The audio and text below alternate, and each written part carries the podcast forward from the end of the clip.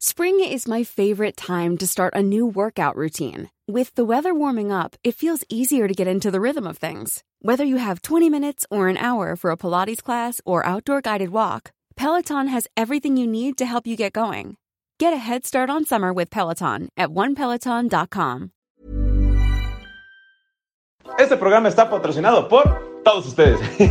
Así que si quieren apoyar el podcast de Historia para Tontos, por favor los invitamos a entrar a patreon.com, diagonal Historia para Tontos, para que dejen su donativo y podamos comprarnos unos chicles, unas chelas y mejor equipo. los quiero. Bienvenidos a Historia para Tontos, el podcast número uno de historia en México y Latinoamérica, en el que pensamos que, si no te gusta la historia, es... Porque te enseñaron mal. Acompáñanos a Miateca en esta aventura en la que trataremos temas históricos de actualidad y cultura de una manera muy divertida y fácil para que todos puedan entenderla. Y recuerda que no hay historia si no hay un... ¡Eh! Comenzamos. Bueno, ya, ya empezamos. Ah, eh, bueno, ya, bueno, pues, no, no, este pedo y bienvenidos todos sean a este su podcast en el que dos güeyes, bueno en este caso somos tres, somos Ahora tres güeyes que platicamos de historia para hacerla un poquito más interesante. Como siempre me presento, soy Iker León Sosoro, el primer vasco de hoy. Eh, y como siempre me acompaña el mapita con ojos ¿Qué de onda? TikTok. ¿Cómo están? A ver, para que la gente que dice, es que no te gusta España, estoy al lado de dos españoles, o sea, ¿cómo no me va a gustar España? No, mira, nada más. Tenemos acá Ah, un pero, invitado pero muy en el especial. TikTok del Instagram de ese rato dijiste, nadie quiere ser español. Ah, pues es que Pero, ya nadie quiere pero ser ahorita ya español. que estás Ni siquiera el. País Vasco quiere ser español, güey. ¿qué Más, exacto, exacto. Al Chile sí, güey. Exacto, Al Chile entonces- sí, sí. Bueno, y presentando el segundo vasco tenemos acá el grandioso Javier Ibarreche. ¿Qué tranza banda? Yo creo que ya lo vieron en TikTok diciendo como ¡No mames! No mames, esta serie, no mames, esta serie. Ah, grande, Ay, grande. Javier. Eso es. Entonces, a ver, Iker, ¿qué tema nos traes Por hoy? fin se pudo y le tuvimos que pagar con chela, ¿no? para que viniera. No hay otra manera. Pero pues tenemos soy- alcohol. A ver. A, a ver, yo creo que sí me gustan los podcasts. Pues hoy vamos a platicar de algo que, que toca a todos nuestros corazones, ¿no? De nuestros... O sea, tenemos una pasión, yo creo que todos, igual yo creo que Javier es muy allegado a este tema y para más, él lo, lo pidió exclusivamente. Entonces vamos a hablar de, de la historia del cine. Eso. De la historia del cine, ¿no? Y El aquí tengo... impacto del cine. de- del impacto del cine, ¿no? O sea, tenemos géneros como aventura, suspenso, humor, ¿no? ¿no? Nos, promo- nos provoca lágrimas, amor, fantasía, terror, ¿no? Todos estos sentimientos que brotan de la pantalla grande, este, desde hace más de 100 años. O sea, el cine, pues, es relativamente joven, ¿no? Es, un- Sí. es, es relativamente joven. Y pues bueno, en este, en este capítulo de Historia para Tontos, les vamos a contar su historia. La historia del, del, del cine, ¿no? Y pero como nos gusta empezar nosotros, empezamos, ¿de dónde empezamos? Pues desde. ¿cómo Güey, siempre te digo lo mismo, güey, tienes que decir, desde el inicio, yo, Ah, güey, sí, empezamos. perdón, desde el güey, inicio. Sí, no, déjame pensar, y güey, es muy fácil la respuesta, ¿dónde empezamos? ok, empezamos desde el inicio. Desde el inicio, ¿no? Ok, pues ¿quién empieza? No, sí, empezamos, y yo, van, van, Ok. van. Silencio, cinco minutos. Silencio, ¿no? Pues o sea, justo, no sé si, si, si se lo toparon en su investigación para, para el capítulo de hoy, pero yo encontré algo muy, muy, este, muy divertido, que pues a los seres humanos sí tienen una obsesión por, este, por captar como las imágenes en movimiento, ¿no? Encontré que, que, este, que en las famosas cuevas de Altamira en España, que son como las pinturas rupestres más viejas de toda la historia, un güey, este, dibujó un jabalí con ocho patas. O sea, no, no estaba tratando de dibujar un monstruo, sino que estaba tratando Dibujar el de movimiento. dibujar del el jabalí. movimiento del jabalí, ¿no? Entonces digamos que sin querer queriendo se convirtió en el primer animador del, de, De la historia. de- de la historia, ¿no? Igual este, los egipcios y los griegos también tenían este, esta obsesión, tenían sus dibujos y sus esculturas con dibujos sucesivos que trataban de emular, ¿no? Movimiento. Y ya también en el... Soy muy malo con los números romanos, pero igual en... en En el X palito. el XP, Séptimo. el séptimo, sí, sí. Sí, medio rápido, no me quería poner así, como de que cuando estás leyendo un reloj de manecilla es como, ¿qué hora es? Y tú, déjame ver. Fuck. Sí, sí. ¿Son las seis o las doce? No sí, sí, alguna de las dos. Pero este, pero igual en, China aparecieron las, lo que le, lo que decían las zonas, las sombras chinescas, ¿no? Que es como este espectáculo de sombras, que lo que trataba era hacer eso, ¿no? Replicar las imágenes en movimiento, ¿no? Pero este, pues la época eh, decisiva por el surgimiento del cine, pues fue hasta el siglo XIX, o sea, fue muy, muy para acá, Sí. ¿no? Que eso da un poco de coraje pensarlo en cómo la pintura, la escultura, la música, además han evolucionado a lo largo de, de milenios, Sí, sí, pensar sí. que estamos viviendo los primeros 100 años del cine apenas, o sea, nos vamos a perder de la gran, gran, gran mayoría de la historia del cine. Sí, de hecho no sé si escucharon de que bueno, hay una película que ya grabaron que se va a estrenar en 100 años. Sí, Sí, sí, ¿no? Que, que- pero creo que es una campaña de un brandy, ¿no? Un whisky, una madre así. Porque de hecho, o sea, está el brandy, es como brandy 100 años, quién sabe qué. Entonces grabaron una película en torno de que el brandy es como el elixir, quién sabe qué. claro, lo van a desenterrar en 100 años. Exacto, que- entonces, entonces tú puedes comprar boletos para la premier eh, que en donde se va a tomar ese whisky. Pero obviamente no son para ti, son para...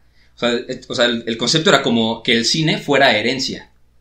O sea, dejar el cine como herencia, de que te dejo un boleto para que tomes el whisky más cabrón. Qué bonita manera de sacarle dinero a la banda. Sí, la el cine la herencia para tus nietos, que no es Sí, cierto. pero dame varón right now.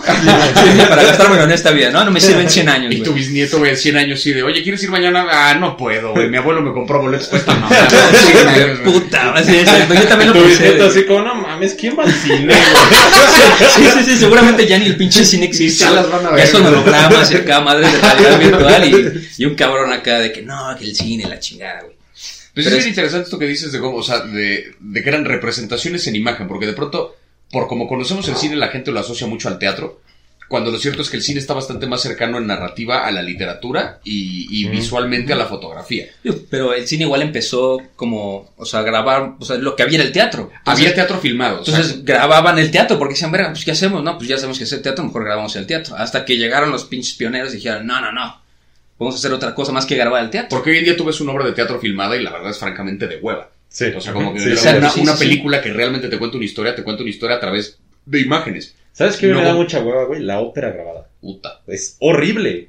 Con- sin, ofender a nuestros Yo- yo creo que, cantantes de por ópera, ejemplo- pero la ópera grabada es horrible. Sí. Yo creo que algo que comparten el cine, el teatro y la ópera, bueno, si quieren todas estas puestas en escena, es que si no las disfrutas en el lugar, o sea, de que en compañía, con demás personas, en un recinto específico, no pegan igual.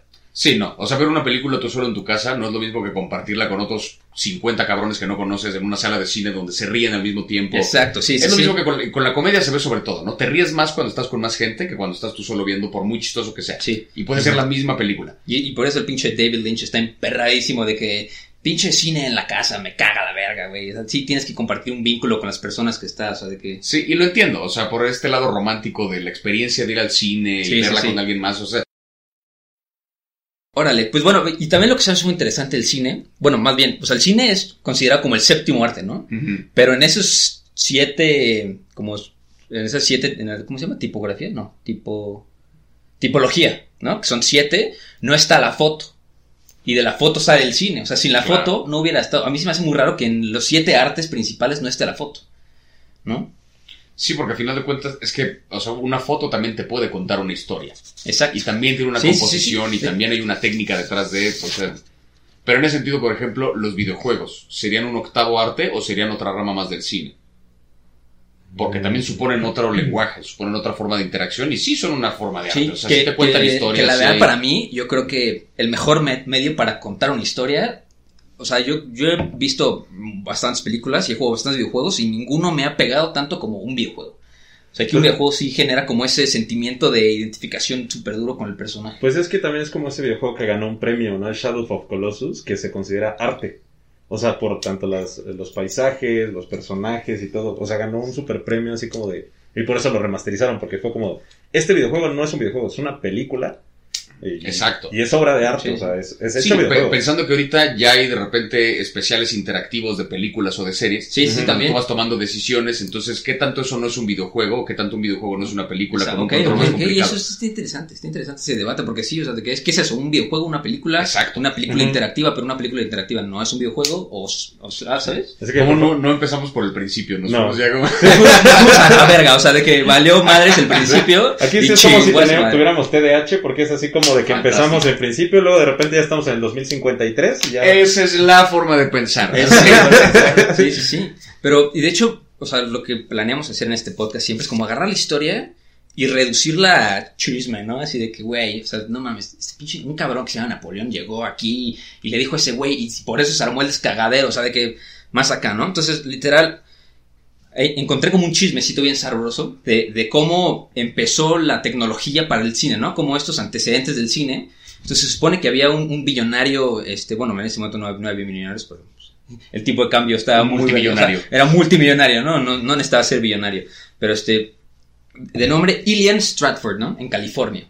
Entonces, ese güey pues era un millonario, eh, este, entusiasta de la foto, y había hecho una apuesta con otro cuate de él, súper millonario, y decirles que, güey, yo apuesto de que un caballo cuando galopa levanta todas las piernas al mismo tiempo. O sea, hay un momento que el caballo no está tocando el piso, ¿no? Entonces el otro güey dice, no mames, ¿cómo no, güey? Se animó que vuele el puto caballo. Entonces llegó ese güey y le dijo a un cabrón, este, igual entusiasta de la foto científico de nombre Maybridge, en 1913. Y le dice, ¿sabes qué, güey? Pues agarra todo lo que sabes de foto, todo lo que sabes de, o sea, de- agarra tu ciencia así de que, yo no sé de ciencia, agarra tu ciencia, güey, y hazme un pinche dispositivo que pueda, o sea, podemos investigar eso. Entonces después de como cinco años, el cabrón pues agarró, no sé, como 30 cámaras, y este, y pusieron al caballo corriente, tomó una foto con cada cámara, ¿no? O sea, de que pues, pusían este, cables a lo largo de la pista y el caballo cuando pasaba los cables, tomaba la foto, ¿no?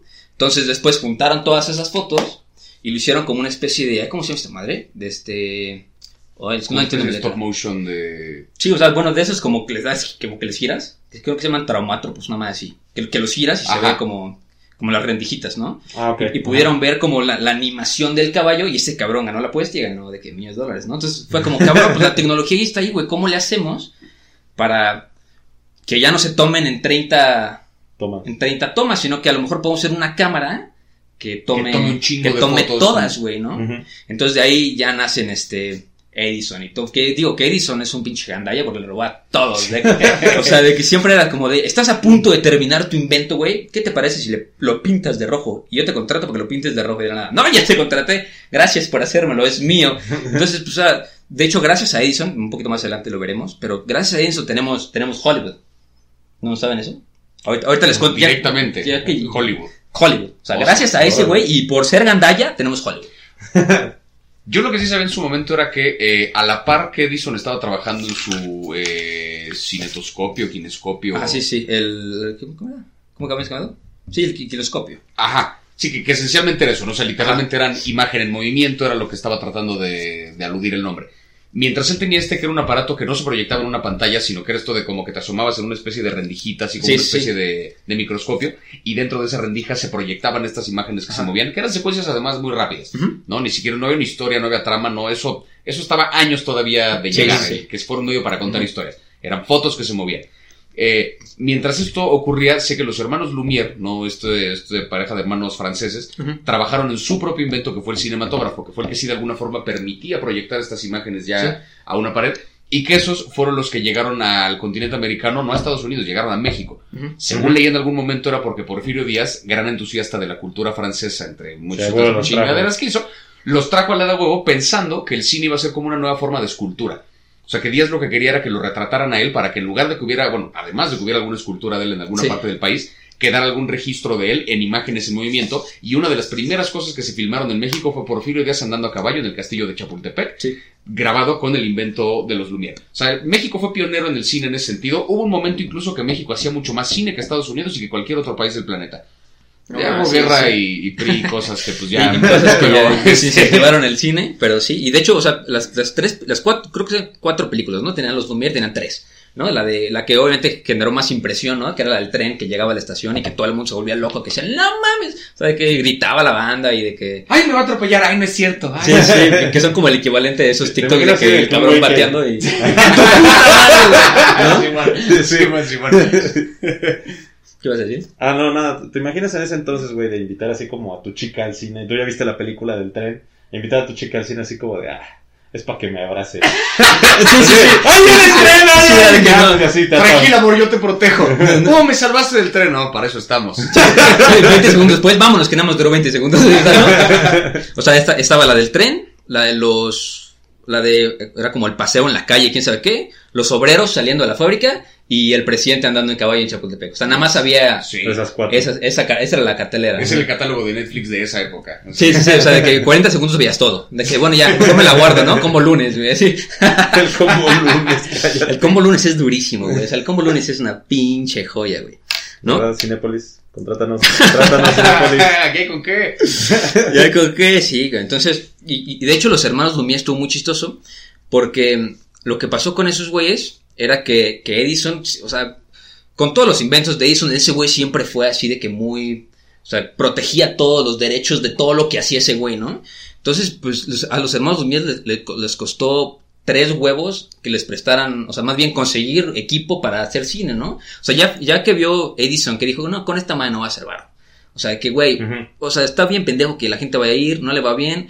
Y antes se, se pensaba que era como más para como pues, avances de la ciencia, ¿no? Era como más uso científico para estudiar el cuerpo humano y el movimiento de los animales, ese tipo de cosas. Entonces Edison dijo, ¿sabes qué? A mí ya no me, no me genera varo y no me da de que ganas de seguir con este pedo. Y lo dejó, o sea, lo abandonó.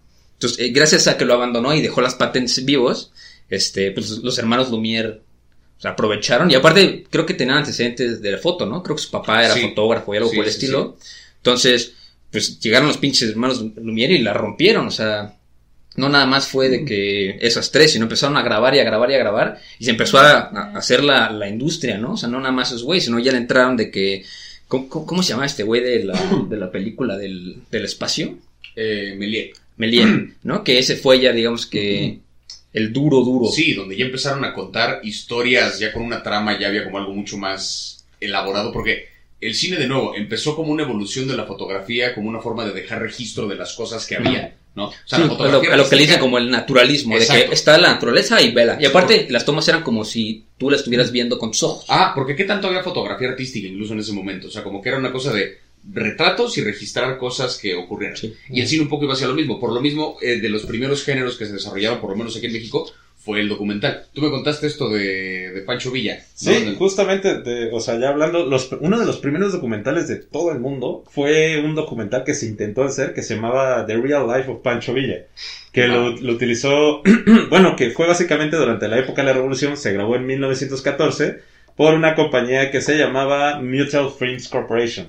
O sea, llegó un güey que se llamaba Ruth Walt, o sea, que, o sea, llegó y le dijo a Pancho Villa, güey, ¿qué crees? Te tengo una noticia.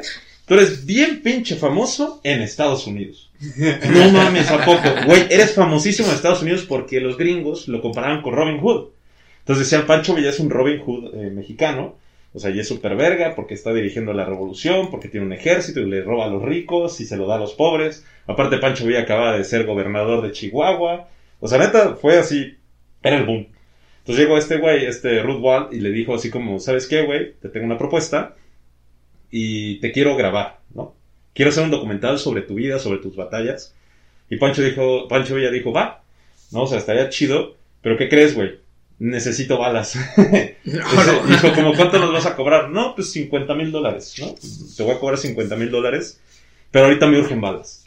Entonces, que el primer pago sea en balas, necesito de 1 a 2 millones de balas, y después 50 mil dólares para comprar armas, cañones, pagarle a los soldados y así. Se, o sea, Ruth dice, va, o sea, está súper chido, jalo. Entonces llevan unos de los primeros equipos de filmación, pues, movibles, se podría decir. Y lleva así varios camarógrafos donde se empiezan a grabar las batallas de Villa. Ahora, a partir de que se firma ya el contrato de, con, con Pancho Villa, este Ruth Bat ya le decía a Pancho Villa dónde pelear, a qué hora pelear y cómo pelear.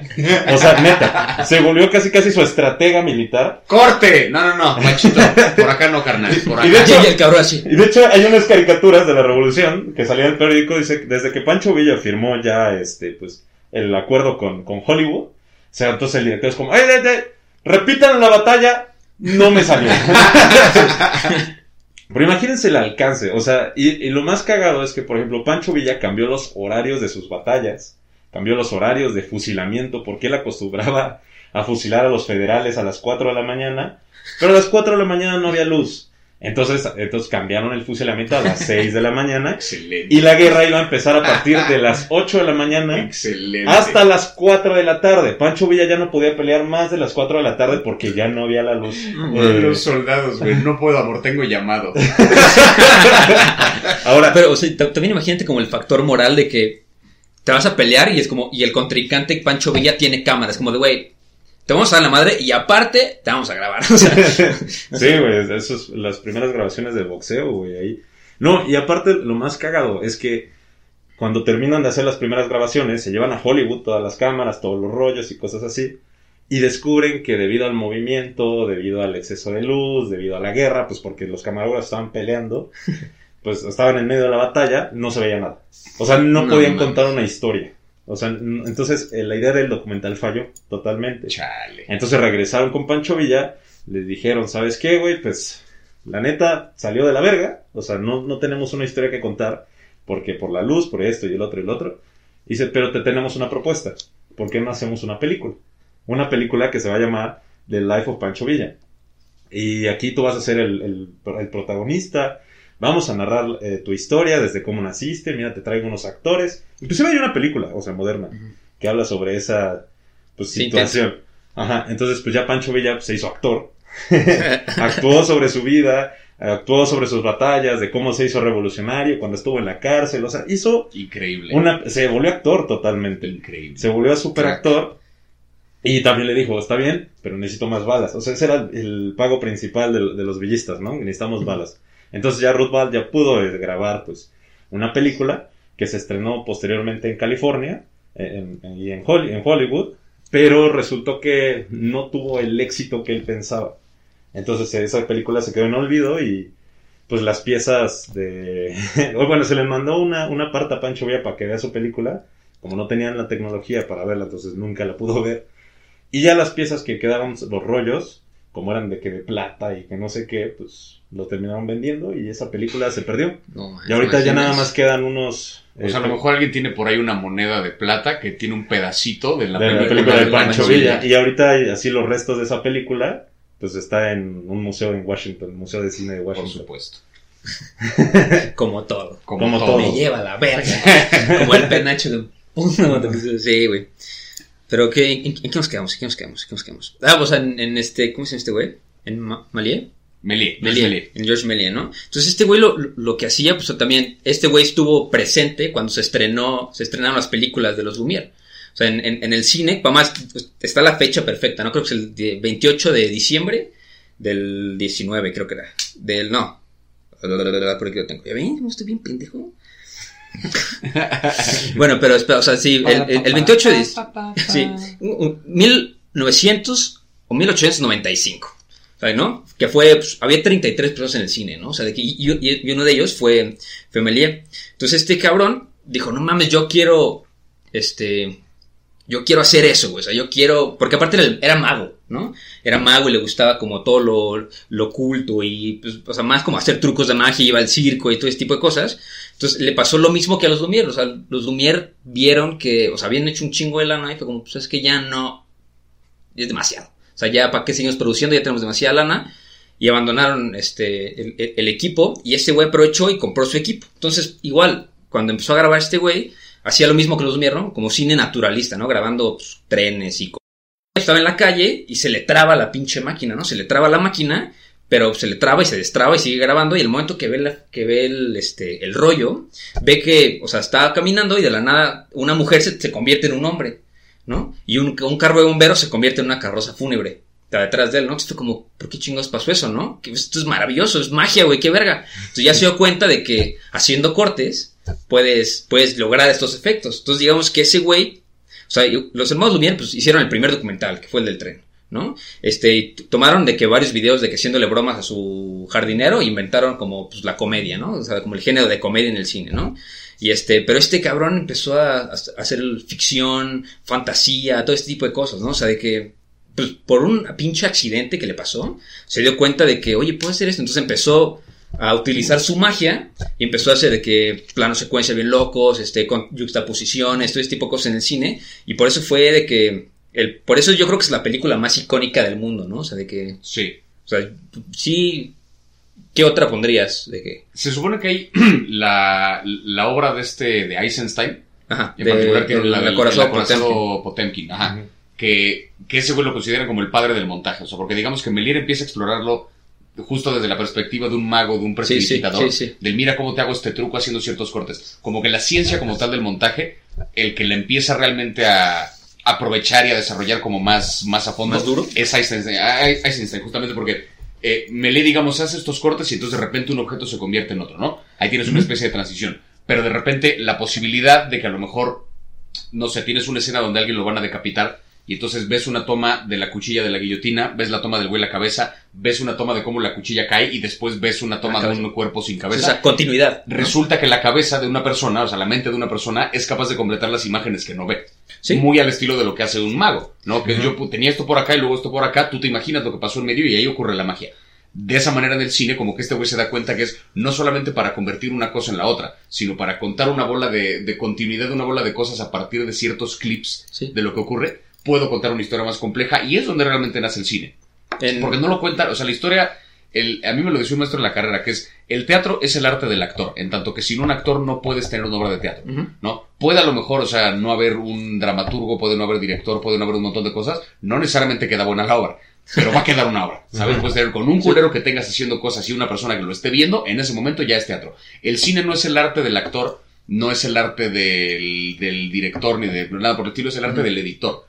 ¿No? Es lo que me dice este maestro, que es el güey que está como juntando una imagen con la otra, es el que realmente está contando la historia. Sí. Y el cine cuenta historias a partir de imágenes, no de acciones, ni de diálogos, ni de actuación, la cuenta a partir de imágenes. Puedes tener una película sin un solo puto personaje y aún así Sí, contar una historia. puede ser un documental de osos polares, ¿no? Necesitas una persona y puede No es una persona, puedes tener una bola de imágenes de paisajes y a lo mejor bien acomodadas pueden contarte una historia, ¿no? No tienes ni siquiera un personaje como tal. Exacto.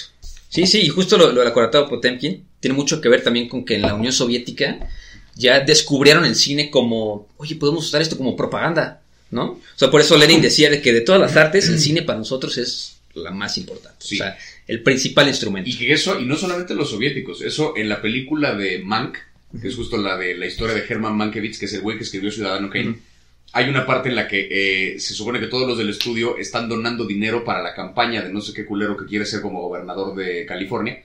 Este, y Mank está en contra de porque Mank es súper rojo, Sí, sí, y no quiere firmar esa madre. Y cuando llega un güey a pedirle dinero a Mank, le pide su contribución, eh, Mank le dice como, güey, estás en el lugar que, o sea, este lugar hizo, hizo que la gente pensara que King Kong era más alto que el Empire State y Sí. que un carro podía volar.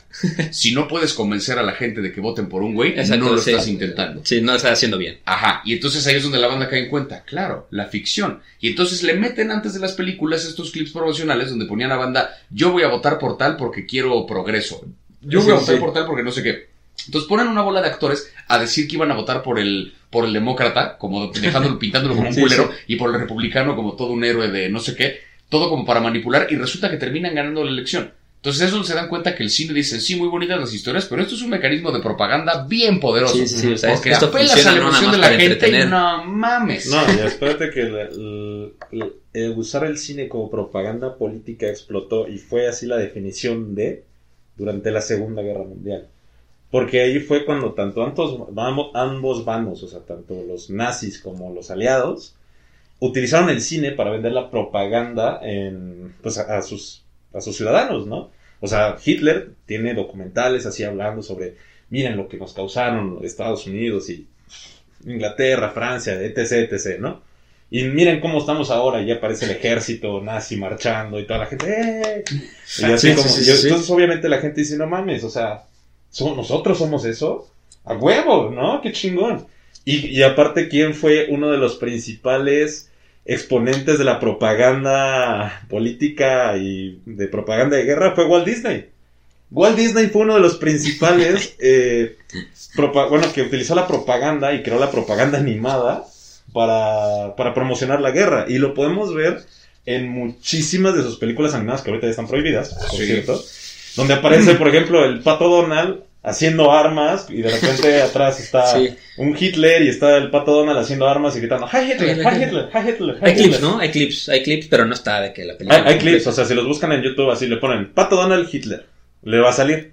Pero no solo tenían al Pato Donald, o sea, el Pato Donald porque era icónico, entonces le decían a, a los niños así como, oye, mira, pues ahorita hay guerra y nosotros vivimos en Estados Unidos y ya vamos a tener paz y ustedes se van a la guerra, ¿no? Entonces, como también animación en ese entonces, 1939, 1941, era algo que estaba empezando, en, pues ya en, en las pantallas grandes, pues obviamente toda la gente le creía eso. Y no solo eso, sino que Walt Disney también se dedicó a hacer animaciones de las guerras, de las batallas, así por las representaciones, pues, estilo de Disney, de los cañones, de los tanques. Claro. Y era algo que a la gente le gustaba ver y se convencía porque pues, era algo tanto que le gustaba ir a ver porque era muy raro. No cualquiera podía y la gente rica que podía ir al cine a ver ese tipo de animaciones decían, güey, tiene razón.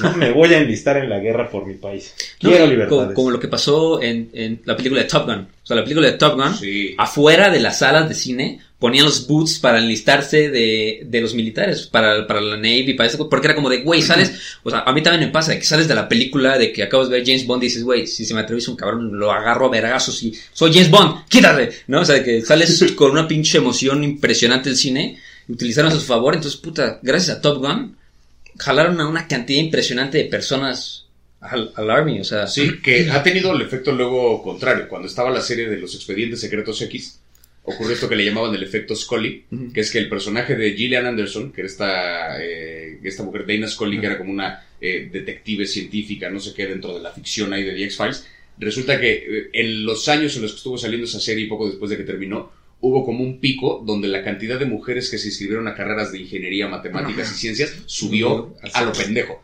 Porque de repente resulta que había un referente en la Sí, sí, ficción sí, sí. muy poderoso de, ah, sí se puede. ¿Sabes? Como que de repente, al mismo tiempo que sirve de repente para romper ciertas barreras y estereotipos, también de repente sirve para que un culero diga, quiero volar un avión yo también, como Tom Cruise. Sí, sí, y va sí. y se viste a la guerra, dices, Sí, como, sí, no, carne de por ahí, cañón güey, for free, espérate. carne de cañón for free, pásale, Aquí pásale, en pásale. México lo vemos con las telenovelas, con las de repente muchas María Fernandas y Ana Sofías, porque Claro. en ese entonces la telenovela, la protagonista Sí. se llamaba María Fernanda o Ana Sofía, ¿no? Correcto. Sí, de hecho, el, el fenómeno de ahorita que, que todos los niños se llaman Ikers fue por eso, porque hace como 4 o 5 años había una novela y el principal se llamaba Iker. Entonces, ¿En serio? te lo juro. Ya le salió el Iker Mamarre, entonces ya vale verga. Ya soy Iker Mamarre para todos. También en donde podemos ver, por ejemplo, la- el, el cine como publicidad es en los años 80, eh, con toda la... Bueno, al finales ya de la, de la Guerra Fría, pero no se dieron cuenta que a finales de los 80, a principios de los 90, todas las películas de guerra de Estados Unidos, ¿de qué eran? La Guerra de Vietnam. Cierto. Todas las películas de guerra de Estados Unidos sean de la guerra de Vietnam, porque como era una guerra que acababan de perder, se murió un chingo de gente. Y la gente estaba enojadísima, pero hasta su madre, de que, Los mandaron a lo de que los pendejo. mandaron a los pendejos y se murieron miles de estadounidenses. Y fue como de, no, espérate. Porque el estadounidense que se fue a la selva vietnamita tenía sentimientos. Y tenía un sentimiento de compañerismo y camadería donde todos van a sacrificar su vida por el compañero y es el sentimiento americano porque No, si sus amigos se van a morir, pero él va a regresar diciendo, ok, sufrí mucho en la guerra de un país que yo invadí, pero regreso a mi casa como un héroe.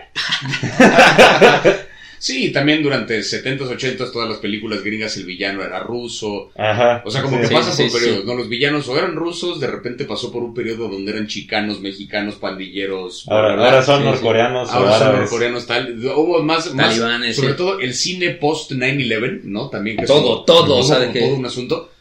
El, justo una, una de las películas más fuertes y que no lo parece tanto, pero la segunda de Batman de Nolan, la del Caballero de la Noche, fue como parte de estas películas eh, post 11 de septiembre, donde de repente pues tienes a un cabrón que está cometiendo actos de terrorismo dentro de una ciudad. Hay como toda una narrativa alrededor del terrorismo y del miedo y del, o sea, como Sí, que o sea, sí- sí aunque no muy- te lo digan, es como el casting. ¿Quién es? Ah, un cabrón, este, de que árabe con barba. Es como, o sea, no te dicen dónde es, pero es, güey, o sea. O sea, o está en el casting o está de repente en la historia o en algo, pero como que sí, de repente el, el cine se ve como afectado directamente por lo que acaba de pasar y de repente al revés. Ajá. De repente lo que pasa en el cine empieza a afectar la percepción que tiene la gente de las cosas que hay alrededor. Sí. Es que una historia puede ser bien poderosa en ese sentido y una historia que ven tantas millones de personas y que es ultra taquillera, pues a cuánta gente no le va, entre comillas, lavar el cerebro o convencer por lo menos de la guerra de Vietnam no estuvo tan mal, los rusos son unos culeros, aguas con los inmigrantes, o sea, sí, Sí, hay sí, unos sí, discursos ahí bien delicados que de repente decimos como, ah, es ficción, pero no necesariamente. No, pues están solo también las películas de Marvel. Iron Man 1. Por ejemplo, O sea, por Iron- ejemplo, Iron Man 1. Lo secuestraron los, eh, bueno, los talibanes, ellos lo, lo mencionan, ¿no? Casi, casi. No dicen los talibanes, pero... Porque aparte los talibanes es como el grupo más fácil de atacar porque es como, no es ningún gobierno central, no es ningún país, son los talibanes, ¿quiénes son los talibanes? O un montón de banda de muchos países diferentes, o sea que enójate si quieres. Sí, aparte, el, el otro día estaba viendo un meme que justamente habla ahora de las nuevas películas de guerra de Estados Unidos que son la- en la guerra de Irak usualmente, ¿no? Que están en Irak, en Afganistán y cosas así. Entonces esa premisa, ¿no? De vamos a grabar a un francotirador que está acusado de matar inocentes, que está acusado de matar a tantas personas, que cometió crímenes de guerra, pero te vamos a narrar cómo se puso triste. Sí, de que, Sí. ¿cómo, cómo le marca a su esposo y le dice, te amo? Ah, exacto. Ah, por ejemplo, ¿sabes cuál es? Y eso sí es muy buena para dar el ejemplo, la caída del halcón negro. La caída del Ah, sí. negro una vez hizo un análisis en la universidad sobre esa película. ¿Cómo es el heroísmo moderno estadounidense y también el nivel de superioridad del estadounidense eh, ahora que en, la- en la- en las guerras actuales? Porque pues la caída del, del halcón negro se desarrolla en Somalia, Somalia está lo que le sigue de jodido y pues, es un país africano, ¿no? Y perdido. Donde pues están en guerra civil todavía y no sé qué, y ahora es como de que bueno, es que llega el halcón negro a, a matar a los terroristas principales de Somalia. Pero resulta que los rebeldes somalíes son más poderosos y que no sé qué, y ves a los, a los somalíes, este, pues súper jodidos, pero aún así venciendo el ejército de Estados Unidos. Y pues es la historia, ¿no? De los soldados que están intentando sobrevivir y llegar a la zona como segura donde están los cascos azules de la ONU, aparte. Es como, tenemos que llegar Como si se fueran a salvar con los Ajá, cascos azules de la Necesitamos ONU. llegar a los cascos azules de la ONU, los cuales están acusados de tener una red de trata de blancas y narcotraficantes. Eso fue lo que menos me tragué de cuando vi Evangelion. O sea, chido los Evas, chido los mechas, chido los monstruos estos, chido la invasión del planeta, que la ONU fuera el organismo El al que organismo. corresponde. Esa fue la parte que me sacó de la ficción. Dije, no mames, güey. Sí, y aparte, o sea, la escena final de la caída del halcón negro, pues es este güey cargando a su compañero herido, así corriendo hacia donde estaba la zona controlada por la ONU, mientras un chingo de negros y pobres vienen atrás disparándoles y que no sé qué, para que al final lleguen y ya. sí, Se acaba la película, heroísmo norteamericano. es que es eso. O sea, y, y es eso, o sea, Que justamente. ahorita creo que ya hay un poquito, y eso, ahora sí que hablando un poco de esta evolución de las historias en el cine, hoy en día, precisamente por lo vacías que están las salas de cine, le apuestan más a estas grandes producciones y el heroísmo, la guerra, todo lo que tiene que ver con Marvel y con Disney. Pero las historias como más complejas y como, como, eh, con más, este, como con riqueza de especificidad y de minucia y de detalle y de complejidad, ahorita le están apostando más a la tele. Sí. Hay una serie que se llama Barry, eh, que es acerca de un, un ex militar que regresa de la guerra, se vuelve eh, sicario. Eh, un sicario además que se lleva su vida con mucha tranquilidad. O sea, lo invitan a un lugar, no sé qué, llega, mata un culero, regresa a su casa y ya. O sea, como que no, no está atormentado, no es una serie como muy cruda, es como de, ah, es su chamba, ¿no? Y de repente le toca matar a un cabrón que es como el amante de la esposa de un mafioso, no sé qué. Lo persigue, lo rastrea hasta una clase de actuación, lo trepan al escenario, le aplauden y le encanta. Entonces decide que quiere ser actor. Entonces, la historia de un ex militar, sicario que ahora quiere ser actor. Total que en uno de los episodios en una clase de actuación, al cabrón le pide que cuente una historia real de su pasado, como para conectar con emociones verdaderas, como para hacer una cosa más así, más, más carnita emocional en el escenario. Y el güey empieza a platicar una historia de la primera vez que mató a alguien estando en la guerra. Entonces habla de cómo el güey tenía muy buena puntería y era un sniper que estaba a la distancia viendo como unas personas y pensó que eran sospechosos de algo y entonces de repente como que le metieron mucha presión a sus compañeros y dispara, dispara. Y el güey platica cómo dispara y de repente notó que las personas en cuestión pues eran unos inocentes, ¿no? Sí, sí. Que eran unos civiles. Y el güey atormentado y sus compañeros como de, ¿qué acabas de hacer? No lo puedo creer. Platica toda esta historia como algo muy devastador y la gente de su clase así de, ah, no mames. Conmovedor. Al final del episodio nos muestran lo que realmente pasó, lo que el güey no le contó a su clase. El güey está en, la- en el mismo lugar apuntando y sus compas, ya güey, dispara, dispara, ya güey, ya güey. Órale va, pa, dispara, primer balazo entra. Güey, le diste, estás muy cabrón, no sé qué. Celebran, se cagan de la risa y se van, güey. O sea que es como de, eso es, ¿sabes? Sí, sí, Esta sí. cosa Ajá. heroica del trauma en ese momento no es cierto, güey. En ese momento lo viví así como de, uy, quedé chido con mis compas porque le atiné la primera, quién sabe quién quiere un pinche civil además, güey. ¿No? O sea, como que ahí te, ya hay series que te muestran un poquito más esa parte de la guerra donde dices, güey, esto es una ojetada, Sí, ¿sabes? sí, O sea, sí, por sí, los sí, sí. está culero. Sí, y también ya está la parte de que ya puede haber documentales en cualquier parte que te enseñan la verdad de lo que está pasando. Exacto. Y tienes como la contraparte, ¿no? O sea, también lo que me he dado cuenta ahorita que está haciendo mucho, por ejemplo, en el- en el anime, los últimos 5 o 6 animes que he visto, está el villano malísimo, ¿no? Por lo general en las películas te ponen de que el villano malísimo, ¿cómo solidifican un villano malísimo? Mata un perro, o mata un niño, una mamá así, ¿no? Siempre de que es malísimo el villano y tiene la escena de que mata al niño, es como de hijo de puta, ¿no? Y ya lo odias, ¿no? Pero esa es como la escena que convierte al villano. Y ya lo que están haciendo mucho es de que, güey, el villano malísimo, quién sabe qué, y te ponen de que su vida, de su- sus orígenes, ¿no? Sí. Y de la nada de que siempre un güey súper buen pedo, pero le tocó vivir de la verga y se convirtió en el, o sea, de que ya el villano ya es de que, o sea, ya no es el villano porque quiere, sino porque le tocó ser el villano. Claro. Ahí está Maquiavelo, güey. ¿Qué es lo que dice Maquiavelo? Pues el, el humano no es este malo por nacimiento, sino por contexto, o sea, por concepto. Sí, o sea, porque ya, ya, o sea, ya ahorita pues, ta- también está la cosa, me dio un chingo de risa, así, tengo que platicarles de esto porque me dio, no sé si ya vieron la última película de James Bond. Ya. Ya, o sea, ¿tú ya la viste? No. Bueno, No, no, no, spoilea nada, no spoilea nada, ¿no? Pero ves al, ves al como químico este medio que es como de Europa del Este, Sí, cagado, ¿no? Borat, güey, ajá. El Borat, sí, el Sí, Borat sí, ese. ¿no? De que, pues, as- trabajaba para el mejor postor, era un pinche genio que le sabía mover a todo el pedo, güey. Primero trabajaba para los buenos, luego para los malos, luego como que se hace bueno, luego que se hace bien malo, pero, o sea, no había razón para matarlo, ¿no? O sea, de que ya lo, ya lo tenían, era como, ok, vamos a encerrarlo, ¿no? Y en eso saca un comentario racista y fue como, time to die, bitch. ¿Sí te diste cuenta de eso? ¿Sí te diste cuenta de eso? Es como de, ok, ya lo tienes aquí, güey, lo vas a juzgar, lo vas a llevar a la cárcel, muy Sácale bien. la información que necesitas para revertir la chingadera que hizo, güey. Sí, exacto. Es como, güey, ¿qué vas a hacer? No, este. Y ya, ¿qué dice? Como de. Porque en la nueva 007 se supone que es una actriz afroamericana, ¿no? Entonces es como, no necesito mucho tiempo en el laboratorio para exterminar a toda tu raza. Es como de, bueno, pues ya la matamos. O sea, digo, y la salida de- fácil, ¿qué es?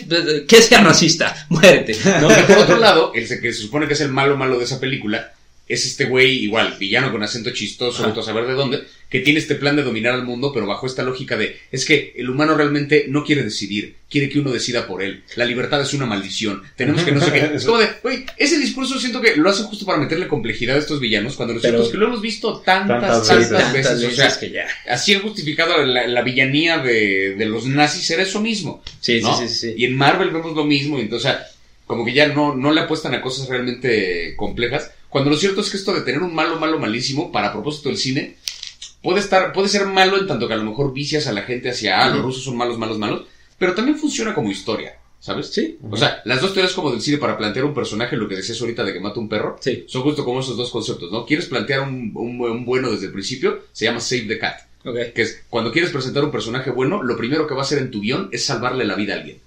Por ejemplo, un gato. Un. Lo primero que es un güey que no conoces y lo primero que ves es que ayuda a un gato a que no se caiga. Ah, es bueno. Listo, ¿no? Contrario a, quieres que el personaje sea un villano, lo primero que haces es por lo que mate a alguien, por ejemplo, a un perro. Sí. No lo conoces para nada y lo primero que haces es matar a un perro es, ah, este es un ojete. Sí, de que, ejemplo, el en John- en Wick. O el principio de House of Cards. También. Ah, la primera, también. primera Sí, escena de House sí. of Cards es Kevin Spacey matando a un perro. O sea, Sí. es como de, ah, ok, esto Es es un ya, Ese es un listo, hijo de así. sí, sí, sí. ¿Sabes cuál es para mí así de películas el, el mejor final? La de Watchmen. Para Ah, mí ese, sí, ese final de Watchmen y spoiler alert, o sea, sin spoilers, o sea, es así como, es como del güey que es el villano, pero, o sea, desa- hace su desarrollo de decir como, güey, o sea, todo el mundo lo puede considerar malo si se entera qué pasó, pero si dices qué pasó en realidad, el mundo se va a la verga, Sí. ¿no? Entonces así ganó el malo. Y ya, Ganó el malo, pero ganó el bien. Pero ganó el bien, Ajá, ajá. es- sí. Y creo que eso es algo un poco más acertado a la realidad, ¿no? Es así como de, bueno, a lo mejor ganó Estados Unidos y ya todos somos capitalistas. Pero quizás eso Pero- es mejor a que todos hubiéramos sido invadidos por los nazis, ¿no? O Ajá, sea, exacto. Y es así como, ya lo- pero a lo mejor siendo comunistas nos iba a ir a de la chingada. Ahorita nos va de la chingada. Pero a lo mejor nos pudo ir a, nos Sí, pudo haber en, en el peor imaginario todavía. colectivo es como de si hubiera llegado el telegrama Zimmer, ¿qué hubiera pasado? Ay, Exacto. puta, güey. A mí me etiquetan en TikToks así como no tienes idea. Del telegrama Zimmerman No, güey, no, agárrate de. ¿Qué pasaría si España le eh, quisiera reconquistar México Hey, I'm Ryan Reynolds. Recently, I asked Mint Mobile's legal team if big wireless companies are allowed to raise prices due to inflation. They said yes. And then when I asked if raising prices technically violates those onerous two year contracts, they said, What the f are you talking about, you insane Hollywood ass? So to recap, we're cutting the price of Mint Unlimited from $30 a month to just $15 a month. Give it a try at mintmobile.com slash switch. $45 upfront for three months plus taxes and fees. Promo rate for new customers for limited time. Unlimited more than 40 gigabytes per month. Slows. Full terms at mintmobile.com. México le declarara la guerra para que España regresara todo su oro? Historia para tontos, por favor, ¿puedes confirmarnos esta información? No, No, no, todos tienes internet, güey, no. No, no toda la gente se merece el internet, güey. La neta. Bien dicho, bien dicho. la verdad. Y, y, por ejemplo, también me he dado cuenta últimamente que, o sea, siempre digo, ya te das cuenta de que cuando algo es un western, de que tiene el bueno y el malo y el bien y el mal y, ¿no? Esta dualidad siempre que hay en los westerns. Pero me he dado cuenta de que muchas veces más, o sea, lo- la que se me ocurre ahorita es la de Gambito de Dama. ¿Viste, viste esa serie? Sí, Muy buena, ¿no? Pero no tiene un villano. O sea, el villano es el protagonista. claro. ¿Te das cuenta? De que es protagonista y antagonista. Es su su, propio- es sí. su propia villana, ¿no? Que eso Entonces- está bueno también porque de repente es un, claro, el ser humano es contradictorio. De repente uno se sabotea a sí mismo y eso es un buen planteamiento, ¿no? Para una historia. Está padre cómo evolucionan estas narrativas, ¿no? Porque es lo que, lo que muchos dicen de que no, es que el anime es para niños, ¿no? Pero luego ves las No, narrativas güey. que tienen y dices, No, verga, no güey, o mames, sea, No mames. no mames. Yo no he visto tantísimo, pero los poquitos que he visto sí es una clavadez las historias. Que ahí, por ejemplo, te das cuenta luego de, de la diferencia en tanto al lenguaje narrativo entre un hemisferio del planeta y Sí, otro. sí, sí, O sea, de que tú ves un, una- un romance en anime y es como de, cabrón, llevas pinches 70 capítulos, dale la mano, güey, o sea, Sí. de que dale un beso, güey, no puede ser posible, es como, ay, o sea, de que sí, sí, Pero por el contrario, estas historias épicas, o sea, yo de pronto, la gran diferencia que veo entre lo que hacen ahora sí que en Occidente versus Ajá. en Oriente, que en Occidente las historias de repente funcionan un poquito como olas, ¿no? Son cosas que van y vienen. Que es un, este es un mundo en el que los personajes tienen poderes, ¿no? Ah, pero esta es la razón por la que se parecen a los humanos. Ah, pero existe un villano muy malo. Ah, pero el villano todavía no tiene poderes. Ah, pero los poderes los va a descubrir a partir de un experimento. Ah, pero el experimento todavía no se hace porque no sé qué. Sí, Como sí. que va y viene, va y viene para irle sumando, quitando la historia, te van llevando por cierto ritmo. Las historias que de repente hacen, por ejemplo, en Japón, son cosas de, este es un mundo en el que los personajes tienen poderes, y además hacen esto, y además hay otro planeta, y además los invaden otro planeta, y además, y además, y además, no has terminado de acostumbrarte a la primera parte de lo que te plantearon, ya te metieron de uno más, y entonces ya la anterior se ve normal, y la nueva es como de, Sí, ¿qué, qué pedo, güey? O sea, Sí, no, no, no, no sabes de dónde agarrarte porque la cosa evoluciona, evoluciona, evoluciona, El evoluciona. final, y el final es el principio. Sea, Además, siempre. sí, como, no, no, no, nada. estuve, a punto, estuve a punto de cagarte algo horrible, güey, pero... Sí, no. cállate, no, güey. Que no he terminado de ver Attack on Titan. Ah, muy bien, muy Sí. bien, muy bien. Ah, Cada, cada semana estoy de que ya, güey, no, güey, es que como que no tengo tiempo. no onda, güey. Es que son desde que ves un capítulo es como, tengo que ver el siguiente, o sea. Yo de repente me pasó que veía uno, es como de "Ah, hasta acá, y de repente veía uno corte A, vi 13, güey. Así. Sí, sí, sí, de que una temporada en un día. Sí. Puta madre. ah, pero déjenles cuento este chismecito de que, de por qué gracias a Edison tenemos Hollywood.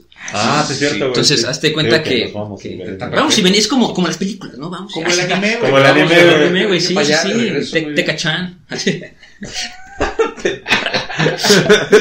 Teca Senpai. Pero lo, lo que pasó, pues, ¿se acuerdan que les había contado que este que Edison había abandonado esta idea del, de los Nickelodeon, este tipo de cosas? Ah, no contamos que eran los Nickelodeon. Ah, cierto, que eran como justo las maquinitas estas donde te asomabas para ver la película, Ajá. entre, entre comillas la micropelícula, costaba un níquel. Nickelodeon. Justo, y entonces como que eran estos, eh, estas cosillas donde tú te asomabas y veías tu película, la palabra Nickelodeon sale justamente de lo que te costaba asomarte al aparato este, y por eso Nickelodeon, la empresa, Sí, la empresa. más se llama Nickelodeon, ¿no? Porque viene de esta cosa, sí. The more you know. La estrellita. así. Pero este, entonces lo, lo, abandonó Edison y de la nada, pues sale Lumière, sale Méliès, sale todos estos cabrones y dice, no mames, güey, espérate. Entonces, regresa a los Estados Unidos, más concretamente al, al este, East Coast de Nueva York.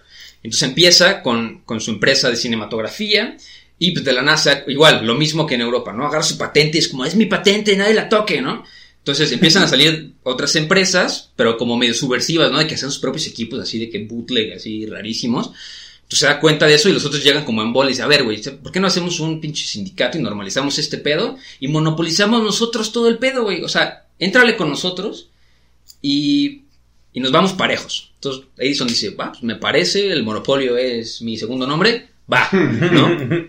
Y este... Monopolio. Uh, I like it. ¿Dónde está Tesla para contarle lo que me? Entonces, este. Obviamente empieza la, la época de que empiezan a llegar muchísimos este, inmigrantes a los Estados Unidos, de que población judía en masas empiezan a llegar, todo ese tipo de cosas. Y como ya el, el sistema estaba monopolizado, pues estos cabrones también le querían entrar, ¿no? O sea, no sé si les suenan los, los nombres, o sea, a ver, a ver si pueden más o menos de quién, este, este, el, o sea, chéquense los apellidos y van a, o sea, van a ver que ninguno es gringo. O sea, el, el único que se parece es William Fox, pero se cambió el nombre de un apellido gringo. Ok. Era como Science Hauman o una madre así, ¿no? Era Carl, Carl Lamley, William Fox, ¿qué pasó? Eh, seguimos, no hay pedo. Digo que siempre pasa algo, ahora se apagó la cámara. Ah, ok. Ah, no hay No, pas- no, pero, no, pero eso pasa significa que el capítulo está buenísimo. Sí, güey, si, todo hubiera salido bien, Hubiera estado de la verga. lo borramos.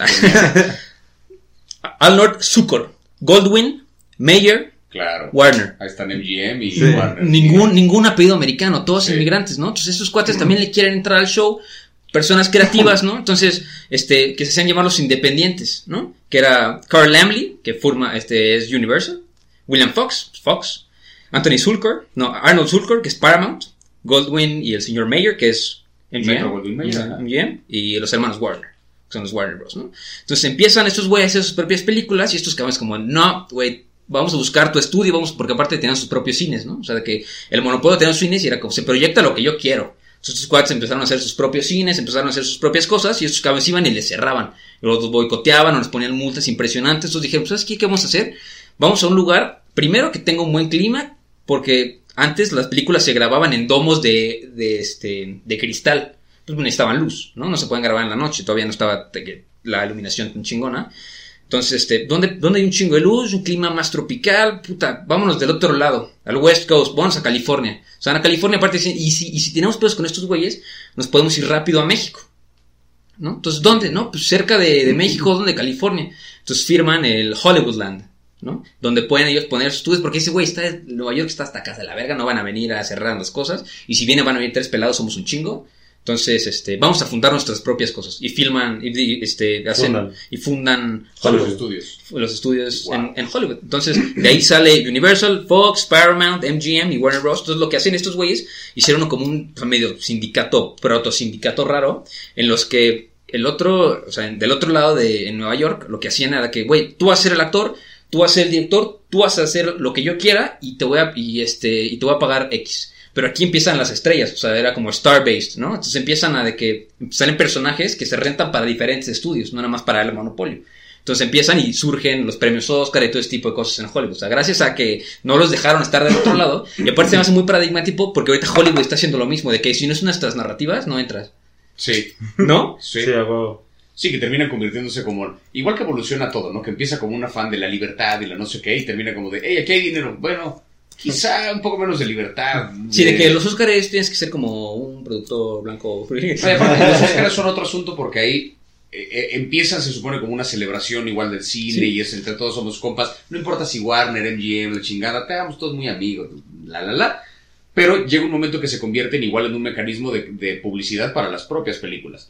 ¿no? Ujú. Donde de pronto tú sabes que tu película va a valer verga en taquilla, pero si resulta que está nominado un Oscar, eso significa por lo menos 20 millones de dólares más en taquilla. Bueno, no lo había pensado así, tienes razón. Y entonces de repente hay un montón de campañas de parte de la producción hacia la propia academia de, oye, considera mi película para nominarla. No la has visto, no importa, te la mando en este iPad. Por cierto, quédate el iPad, no hay pedo. Sí, sí, sí. Y sí. cosas así, o sea que de repente se mandan regalos, güey. Oye, mi película es independiente, pero sale DiCaprio. ¿Lo quieres conocer? DiCaprio, ven a la casa de este güey. Y entonces lo mandan a que se tome fotos con el de la academia. total. O sea, hay una bola de campañas así súper Sí, sí, culeras, sí, güey, sí, muy descaradas de cómo miembro de la academia, por favor, dale a mi película el Oscar. Y termina siendo un pedo de votación donde no es la calidad de la película, es la propia agenda de la academia y la campaña que hubo detrás de, porque un Oscar significa un chingo de, De dinero, dinero, en Sí, taquilla. Y que, Sí, que ya también quieren hacer de que, mira, parásitos, ya nos gusta el otro lado del mundo. Exacto.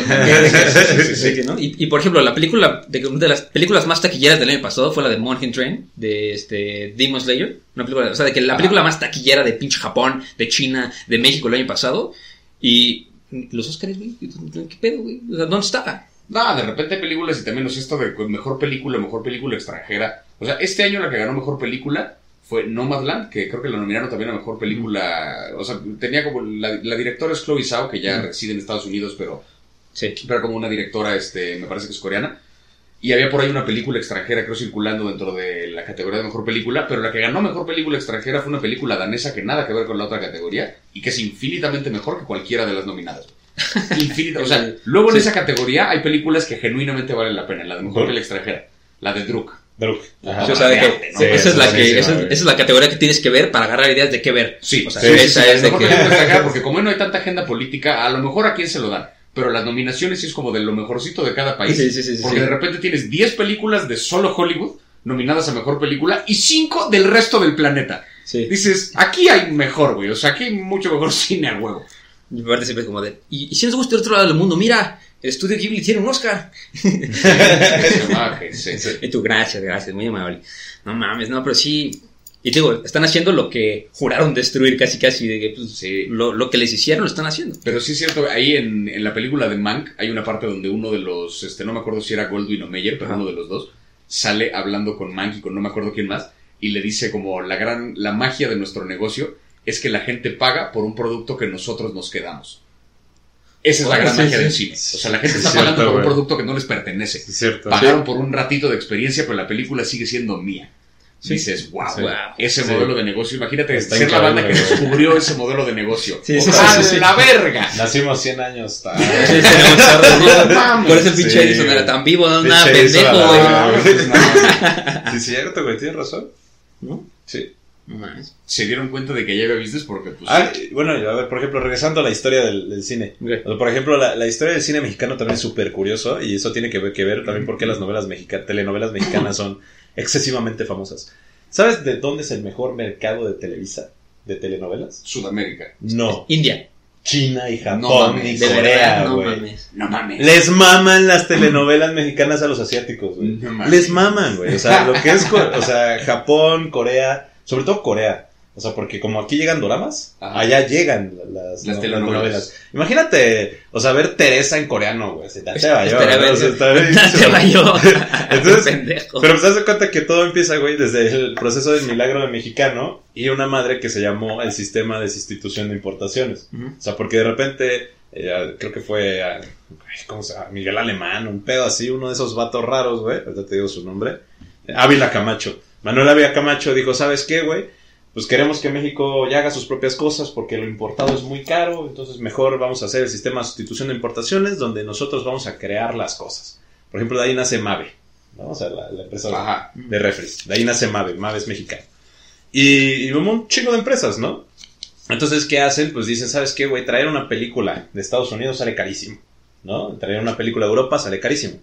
Vamos a hacer nosotras nuestras propias películas. Pero aparte estaba apenas el proceso de institucionalización y federalización de México, ¿no? O sea, donde apenas ya pues, Lázaro Cárdenas sale, necesitamos crear el sentimiento de, del poder mexicano. Entonces, ¿qué vamos a hacer? Películas de la Revolución Mexicana. Y salen un Claro. chingo de películas de la Revolución Mexicana, y salen un chingo de películas de, del re- eh, revolucionario, ¿no? Por ejemplo, la, la trilogía de oro que es Vámonos con Pancho Villa, El Prisionero 13 y otra que no me acuerdo cómo se llama, son tres. O sea, esas fueron icónicas por lo mismo, ¿no? Ok. O sea, ¿Estas fueron- de qué años son, más o menos? Ah, de los 40, 30 Ok. y tantos, 40. O sea, son, son las, así, la- las, las joyas del cine mexicano son esas. Pero no solo porque sean muy buenas, porque realmente son muy buenas, sino que también porque eh, afianzan la nacionalidad, ¿no? Ya la Claro. gente, como va al cine a ver películas mexicanas sobre cómo se formó ya México el constitucional, federalista, institucional, dice, no mames, güey, está verguísima. Y de ahí nace el cine de oro mexicano. Entonces de repente, ¿sabes qué? Le vamos a meter mucho a la comedia. ¿Por qué? Porque le está yendo de la verga a México con el sistema de, de sustitución de importaciones. Entonces necesitamos distraer a la población. Todavía no nos alcanza para traer el cine de Charles Chaplin y el cine, y, o sea, y lo que es nuevo cine. Entonces vamos a meterle mucho al cine, por ejemplo, de lo que ya fue Tintán, Claro. eh, Capulina. Salen los estudios Churbus. Ajá, que es cuando nacen los estudios Churubusco. Los estudios Churubusco nacen gracias al sistema de sustitución de importaciones también. Porque no, o sea, no querían traer nada. Trajeron la tecnología nada más y a partir Pero el así... chiste co- era hacer producto local. Ah, Exacto. El chiste de hacer fue hacer producto local. O sea, y el, el máximo, el máximo, o sea, de cuando ya se da el, el cenit del cine mexicano, fue con Adolfo Ruiz Cortines, que es ya cuando es el cenit del milagro mexicano, y donde México lleva a ser potencia mundial, porque descubrieron un chingo de petróleo en Campeche y Tabasco, y México ya está exportando el 8% del petróleo mundial. Nos iba bien chingo. ¿No? Entonces ahí fue el cenit también de- del, del cine de oro mexicano, porque Claro. ya había buen equipo, ya había dinero, ya nace, bueno, te- lo que es Televisa. O sea, y, y de repente, pues, con la transformación del cine a lo que ya fue de que llegó la, las películas de color con este, ¿cómo se llama? La, Camarena. de color con camarena, Ajá. sí. Que llega la, el tele de color con camarena, pues es así como de, miren, gracias al sistema de sustitución de importaciones tenemos tele de color. Pero pues es así como que Televisa le dice a Camarena, como no te vamos a comprar esa madre porque es muy cara y no nos interesa, nadie quiere ver tele de color. Ah. Y es cuando Camarena se va a Estados Unidos. Como Ah. siempre me lleva la Patenta de. Camarena la tele a color en Estados Unidos y cuando Televisa se da cuenta que si era re- rentable, factible, la gente le gustaba, le dice a Camarena, te recompramos tu patente y aquí ya lo ponemos así, le metemos así todo el full punch para que ya haya eh, películas y cine de color en México. Camarena dice no, eh, Bien, no, perro. y no se muere en un accidente de automóvil unos años después. casualmente. Uy, casualmente. ¿no? Y ya, pues, eh, a partir de la evolución del cine mexicano, que es cuando ya sale, eh, ¿cómo se llaman estos personajes? ¿Cómo se llama este personaje que era así como el, el padrote? Ya de los Ah, 70. Mauricio Garcés. Cuando sale Sí. Mauricio Garcés en los 70 sale este güey, el, el cantante, ¿cómo se llama este güey? El, el ranchero, güey. Ah. ¿qué canta? El, el- no. no, eh, el ranchero, güey. el- se me fue el nombre. Eh, El que canta mariachi. Vicente Fernández. Vicente Fernández. Vicente Fernández.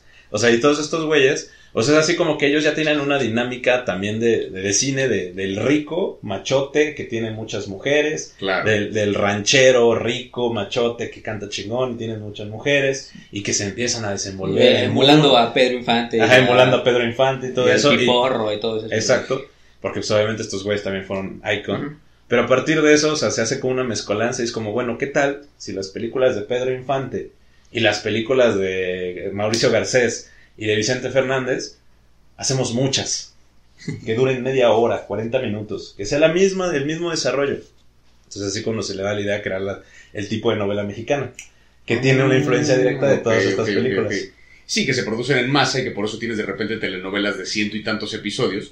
Porque Sí, no importa sí. lo que esté pasando, es uno tras otro para poder Sí, exportarlos. de que One Piece se queda pendejo, güey. O sea, Sí, sí, sí. o sea, sí, de que o La sea, Rosa de Guadalupe tiene más episodios que One Piece. O sea, también. O sea, ¿what? Está cabrón. Que Bueno. La Rosa de Guadalupe es un caso aparte porque yo estoy seguro que esa banda ya sabe que es humor.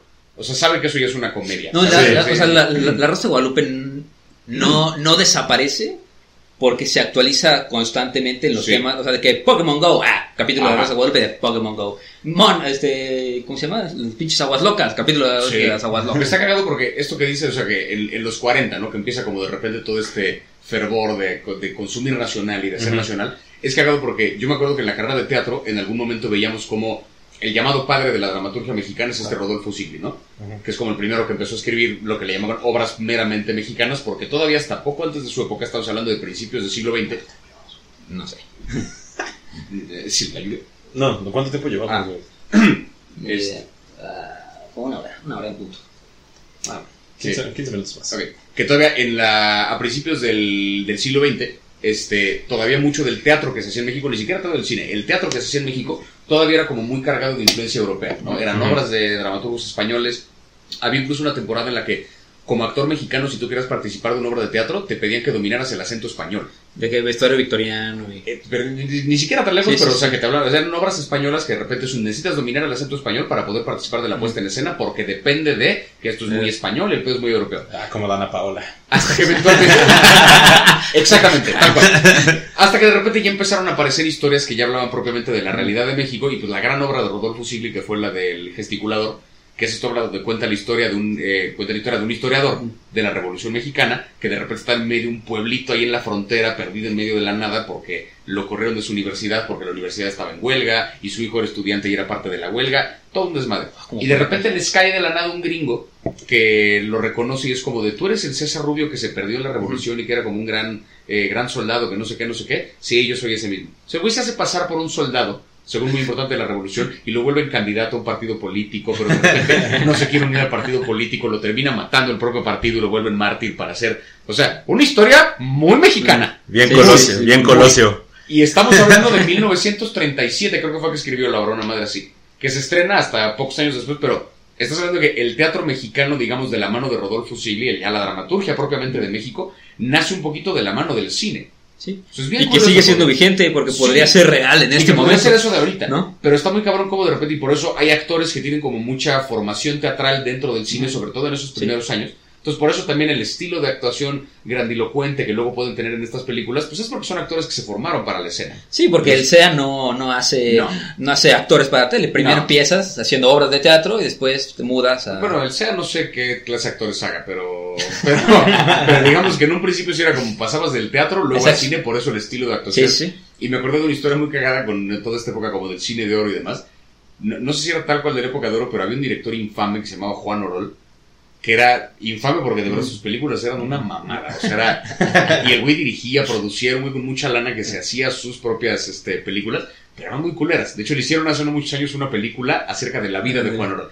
Total, hay una historia que según en una de sus películas, este Juan Orol, eh, había una escena en la que el güey se sube a una limusina y trae un smoking con un saco blanco. Y de repente cuando se baja del carro trae un smoking negro. Resulta que el güey es un pendejo. Grabó la escena días diferentes, no había ningún continuista que le dijera cómo estaba vestido, se puso un saco diferente, le valió verga. O sea, Esos, son los peores de que yo tengo varo, vamos a hacer lo que yo quiera. güey. madre. O sea, Sí, se sí. subió, se grabó la, la, la parte en la que se baja del coche, la grabó otro día día. con otro saco porque se le fue el pedo, ¿no? O sea, le dio igual.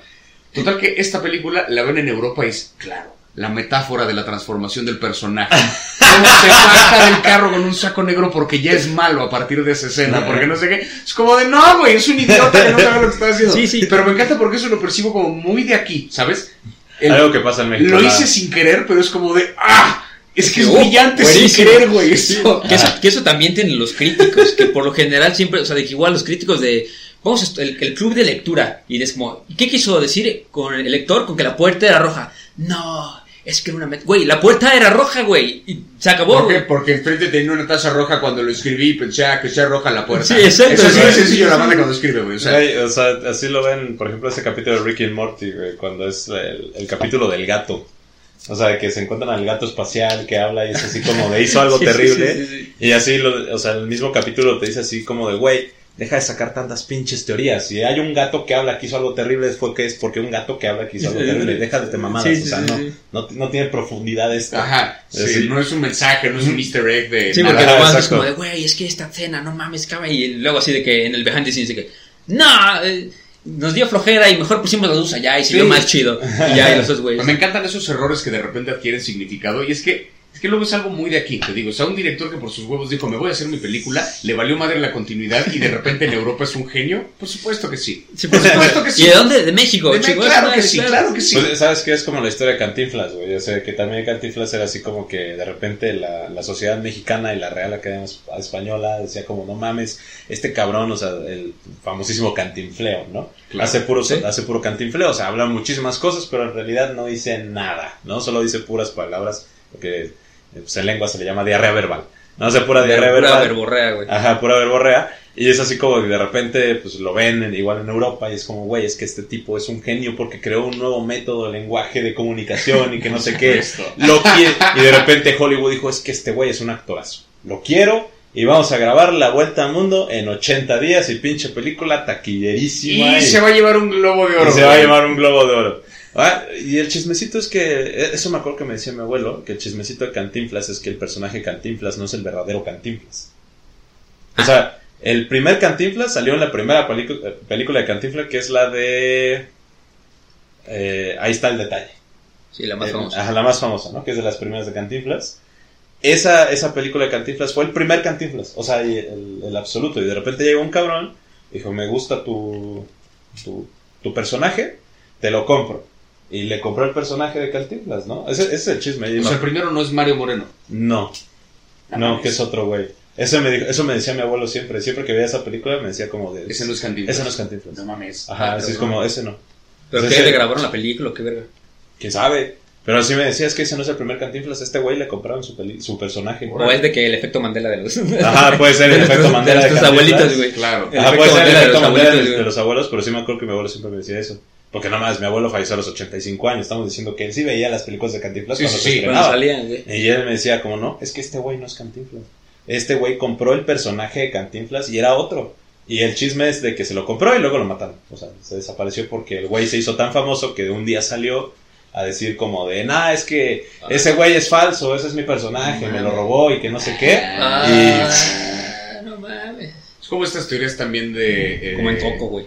El- Pues la teoría de Elvis, ¿no? De que Elvis en realidad tenía un hermano gemelo y... Como en Coco, qué pendejo. Cuando, cuando se hartó de... Ay, como en Coco. Apenas topé. Sí, Ernesto de la Cruz Cantinflas. la, la teoría de Elvis, ¿no? Que según Elvis tenía un Mm. hermano gemelo y que cuando Elvis se hartó de la fama, le dijo a su hermano gemelo, hey, rífate, güey, tú sé Elvis a partir de ahora. Y que por eso la segunda etapa de Elvis es cuando se vuelve gordo, Gordo y feo. Porque Sí, fue el sí, hermano sí. que llegó de la nada y fue, ¡ah, fama, ve, atasque! Sí, de, de hecho hay, hay una, o sea, en, en como la teoría de la argumentación, hay un, hay un- o sea, le dicen navajas, ¿no? Que es como un, como una herramienta que puede estar en una, en una discusión o en un argumento, que por ejemplo la, la navaja de Hitchens, este, olvídalo, se me acaba de olvidar, pero no es la navaja de es la navaja de Dalford o algo así, que por lo general la respuesta más sencilla es la respuesta, o sea, de que no le busques a las teorías de conspiración, es como, si esa es la respuesta más lógica, esa es la respuesta, o sea, de que, Claro. de que no pasó, no, pues se puso Sí. gordo ya. Oye, ¿y si Elvis no sé qué? ¿Y si engordó? Bueno, también podría ser posible, pero está, güey. Entonces ya... Y, se, y si manejó mal su fama, no hay pedo, güey. O sea, le pasa a todos, güey. No mames. Verga, Es como que ese de que dice que, ¿cómo se llama? Martin Luther King es Morgan Freeman. Un pedo así. no. Jimi Hendrix. Ah, Jimi Hendrix es Morgan Freeman. Morgan Freeman. Que Jimi Hendrix es Sí, Morgan que, que Freeman. güey. porque Jimi Hendrix era, era zurdo y Morgan Freeman tuvo un accidente que le- no, le, no le permite usar bien la mano izquierda. Entonces como, ah, quizá Jimi Hendrix dejó de ser capaz de tocar la guitarra, se retiró como un par de años y de repente aparece Morgan Freeman en su primer crédito de película. Sí, como, O sea, como Jesús, güey, que hay como 30 años que nadie sabe qué verga y luego regresa, ¿no? Ajá, sí. Había como una diferencia de poquitos años que ni tiene sentido porque, o sea, Jimi Hendrix nació antes que Morgan Freeman, o creo que no es cierto, creo que Morgan Freeman era más, este, Más viejo. era más viejo. Y los años en los que empezó uno su carrera y el otro, o sea, no coincidía para nada, pero había como un año en particular que era de cuando murió Hendrix al primer crédito de actor de Morgan Freeman, que sí era como muy, muy cercano, Ajá. y es como de, pero mira, sí se parecen. Y no, es, no puede usar la mano izquierda, es como de, güey, Morgan Freeman tuvo un accidente para la mano izquierda en el 2001, una mierda así, güey, o sea, Ajá, sí, lo vimos en como 30 películas, esa mano perfectamente. Y, y también digo, esas teorías del efecto Mandela y todas estas cosas que también salen de que, pues, güey, la volvieron a colorear, o sea, de que es como el pinche, ves las primeras ediciones de Star Wars, pinche así, de que Yoda todo piñata, así, de que lo volvieron a hacer, güey, se los olvidó, no sé, güey. O a lo mejor te acuerdas mal, güey. Pues la remasterización. O sea, Sí, son sí, remasterizaciones. que también eso luego es bien complicado porque ¿qué pasa cuando una película que significa algo para la historia, independientemente de si es un tema político o si habla de la guerra, lo que sea, una película que fue importante en un momento histórico, la remasterizas, es decir, la modificas. ¿Qué tanto no estás alterando la historia como tal? A lo mejor yo tengo por ahí una copia en VHS de la original, chingón Sí. por mí. Pero si la versión a la que la mayor parte de la gente tiene acceso es la versión que ves, no sé, en Netflix, y esa versión de la remasterizada, no estás viendo la película original. Pues es como Sí, Lilo y Stitch. Por Puta, Que ejemplo, la, sí, que la exacto. original van en un avión y pasan por Nueva York Sí, y pasan por las Torres Gemelas y todo sí, ese eso pedo, sí, ¿no? que tiene de repente escenas un poquito más violentas. Ajá, sí, exacto. O sea, sí, sí, claro, o sea, y es que, eh, o sea, yo a veces lo entiendo, por ejemplo, en ese sentido de que pues también la sociedad va cambiando, ¿no? Entonces, como la sociedad va cambiando o pasan hechos como las Torres Gemelas y donde es como, güey, no puedes poner una película infantil desde que un alien está manejando un avión en Nueva York y pasa al lado de las Torres Bueno, Gemelas. o sea, a, lo mejor por- fue por el, el timing, ¿no? Yo creo porque es cercana. Porque lo que dicen que es como de comedia es igual a tragedia más tiempo. Claro, porque igual la película Entonces- de la primera de Spider-Man había una escena en la que el güey como que se agarraba una telaraña de cada torre gemela Sí. y se Ah, hacía sí. para atrás y salía volando así como catapulta. Y esto lo grabaron antes de que cayera. Luego caen las torres gemelas y entonces como de, ok, la película no podemos sacarla con esta escena, entonces la retrasaron tantito la- el estreno y regrabaron esa escena donde se agarra de cualquier otra cosa, de un Sí, par sí. de antenas o qué sé yo, y sale volando a la vez. como es como de, ok, Toy Story también. Por puro tacto, va. ¿Qué? Sí, en Toy Story, ¿no? ¿Sí viste Ah, esa- Toy esa Story. foto? Te lo juro por mi vida, o sea, de que cuando llega Buzz Lightyear está dando como su discurso intergaláctico y yo, ¿no, no te acuerdas, no se acuerdan de esa escena, güey? No. Cuando recién llega. Cuando recién llega Buzz Lightyear dice, yo soy intergaláctico para salvar al planeta. Entonces atrás sale una bandera de los Estados Unidos. Y en todo el mundo la cambiaron y sale un, como un mundo girando, güey. Seguramente se acuerdan de esa, Ah, de sí, esa sí, foto. sí, Pero en. Estados Unidos sale una bandera de No Estados Unidos así ondeando. Ah, no mames. Te lo juro, te lo juro, te lo juro. Sí, son de esas cosas que cambian. Y a mí también me da, o sea, ahorita ya para terminar, de que me da mucha, mucha risa ya entrando el Spooky Season, que es octubre de las películas de miedo y así, que por lo general, o sea, de que me, senté a ver con un cuate igual las películas de miedo más famosas de la historia y cuántas de ellas tenían de que boicots por parte de la iglesia y, o sea, era un, o sea, era, o sea, encontramos que si te boicotea la iglesia tu película de miedo, la conviertes en la más famosa del mundo. O sea, de que El Exorcista es la más famosa, ¿por qué? Porque todas han escuchado el pinche mito de que, güey, es que en el rodaje se murieron tantas personas. Ajá. Y dice uno de que, no, y la chica ahora está poseída y este, y de hecho... Y se suicidó y no sé se qué. suicidó y de que siete personas del rodaje se suicidaron y la gente, y ahorita pues la ves y dices... O sea, Bien, pinche, ¿cómo se llama? Maldición de Tuntancamón, güey. Pero de que todas las que vimos, de que, o sea, puta, vimos un chingo y fue como, güey, o sea, la iglesia fue como, no, no la vean, toca temas muy sensibles para la iglesia. Peliculón así a la verga, súper taquillera, porque a la banda le pinches le, le da, Sí. le da morbo, o Pasó sea. también aquí en México con la del crimen del padre Amaro, que además hoy en día la ves y dices, ni siquiera es una película tan... Tan o buena. sea, ni siquiera está tan buena, trae además como un discurso antiaborto Sí. culerón ahí. o sea, como que trae todo otro pedo la Sí, película sí, que tiene el caso, pero en su momento fue como de, no, la iglesia dice que no la vea porque, ah, la película, ¿qué tal? Y la ves y X, pero la hizo tan taquillera justo porque la prohibieron. Exacto, sí, pues, sí, sí, sí, exacto. Las películas prohibidas son las que más pinches llaman. Y por ejemplo, la Ouija ahorita tiene tan mala fama gracias al exorcista.